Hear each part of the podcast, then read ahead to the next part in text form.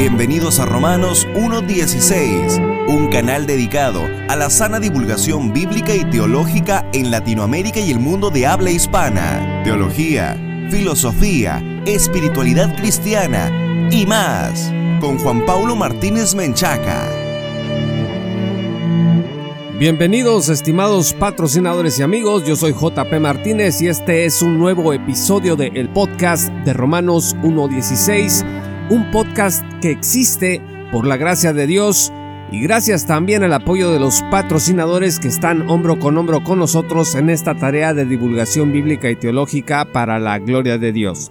Si aún no eres patrocinador, te queremos invitar a que te unas a este esfuerzo en Latinoamérica entrando en www.patreon.com diagonal J. Paulo Martínez para que te unas a nuestra gran comunidad, accedas a recursos exclusivos y participes de este esfuerzo conjunto para llevar la sana divulgación en el mundo de habla hispana en materia de Biblia y teología. Gracias por estar conectados con nosotros. El día de hoy vamos a hablar de los pensamientos catastróficos. Es al puritano Juan Bunyan a quien se le atribuye la frase hay suficiente pecado en mi mejor oración como para mandar a todo el mundo al infierno nos han enseñado a admirar estas frases como la suma de la piedad, a decir, wow, esto es fantástico, mi, mejor oración puede mandar a todo el mundo al infierno porque está llena de maldad, de pecado. Así que pensar mal de nosotros mismos es el principio de nuestra santidad y humildad ante Dios. Pero fíjense que humillarse ante Dios significa servirle, no significa infravalorarse, Así que lo que ha pasado es que muchos de nosotros hemos alimentado en nuestra vida cristiana la tendencia a tener pensamientos catastróficos. Nuestra mejor versión es en realidad lo más patético, lo más impuro e inmundo que uno se pueda imaginar ante los ojos de Dios. Esta es la teología que calificamos como sana, pero vamos a aclarar algunos conceptos. Catastrofizar es sobregeneralizar o sobredimensionar las consecuencias negativas de una situación. En otras palabras, catastrofizar es pensar siempre en el peor escenario posible, viéndote allí donde lo más horrible que pueda pasar es lo más seguro que pase. Por ejemplo, ¿te duele algo? Bueno, seguro es síntoma de una enfermedad mortal o muy difícil de curar. ¿Te dieron un diagnóstico? Pues tú lo sabes, en realidad no tienes solución y vas a morirte. Tienes una deuda, pues seguro es el principio de una serie de eventos que terminarán contigo en la calle sin vivienda, sin amigos y sin familia. ¿Te peleaste con alguien importante para ti? Pues seguro es que ya no te aman, es más, quizá nunca te amaron en verdad. La gente que acostumbra catastrofizar, es decir, tener pensamientos catastróficos, tiende al pesimismo y al desánimo crónicos. Son personas muy negativas que tienen el hábito de rumiar. Rumiar es lo que hacen las vacas al masticar muchas veces algo. En las personas se trata de estar pensando lo mismo todo el día, dándole vueltas sin parar, angustiado por ello. También son personas que físicamente y debido a esta preocupación constante pueden sufrir diversos padecimientos pues como dolores de estómago, de cabeza y fatiga, porque su cuerpo les da la razón.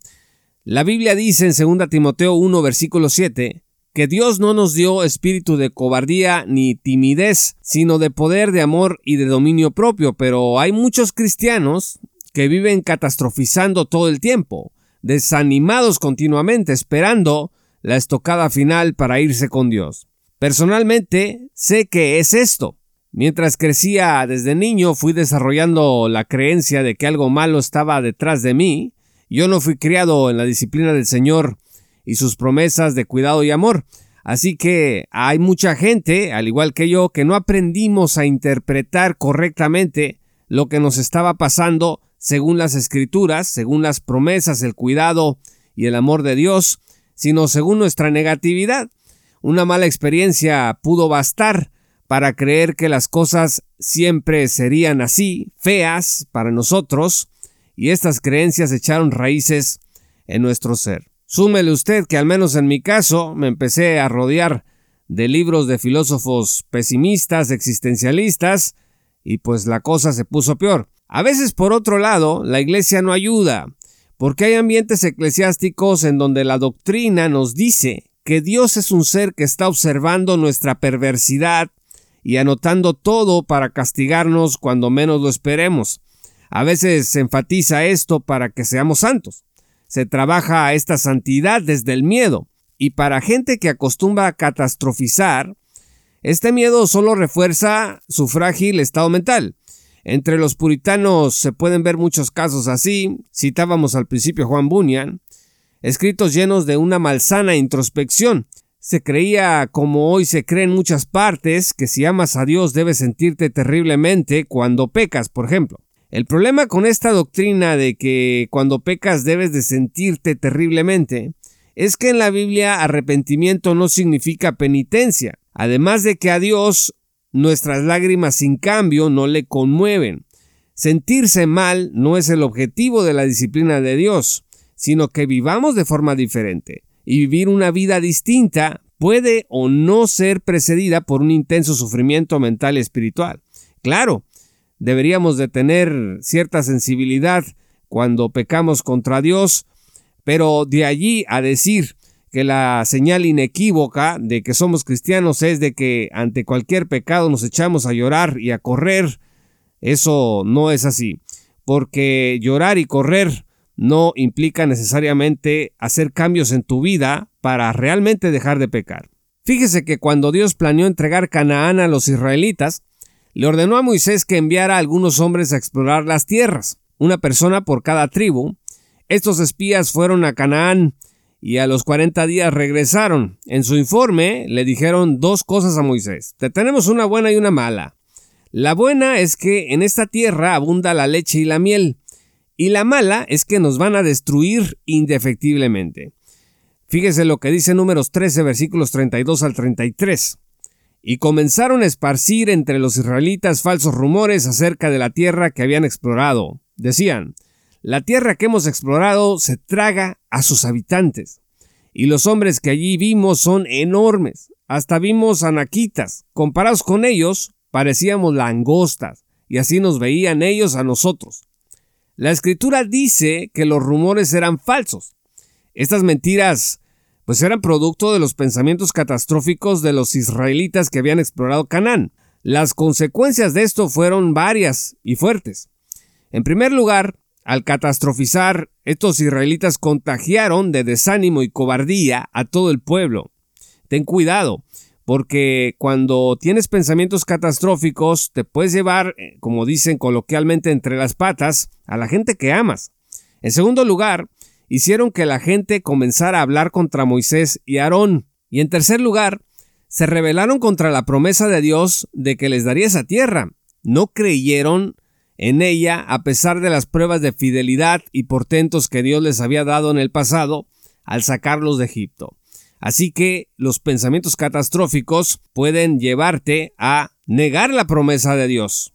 Esta clase de pensamientos catastróficos también los padecieron los discípulos de Jesús, en Mateo 8 se narra cuando Jesús y sus discípulos subieron a la barca rumbo a la región de los Gadarenos, y en el camino les azotó una tormenta y la barca se comenzó a hundir. Los discípulos, dice el versículo 25, creyeron que sería su fin. Despertaron a Jesús y le dijeron, Señor, sálvanos, que nos vamos a ahogar. Jesús les respondió, Hombres de poca fe, ¿por qué tienen tanto miedo? Entonces dice la escritura, se levantó Jesús y reprendió a los vientos y a las olas, y todo quedó completamente tranquilo.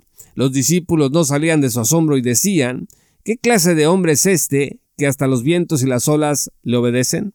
Así que los discípulos habían visto el poder de Jesús al sanar enfermos y exorcizar endemoniados.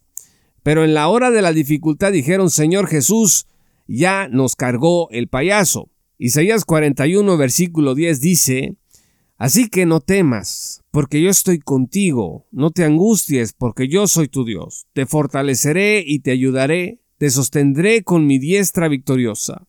Tanto en el caso de Moisés y los espías israelitas como en el caso de los discípulos en la barca, Dios ofreció la salida y venció los pensamientos catastróficos de su pueblo.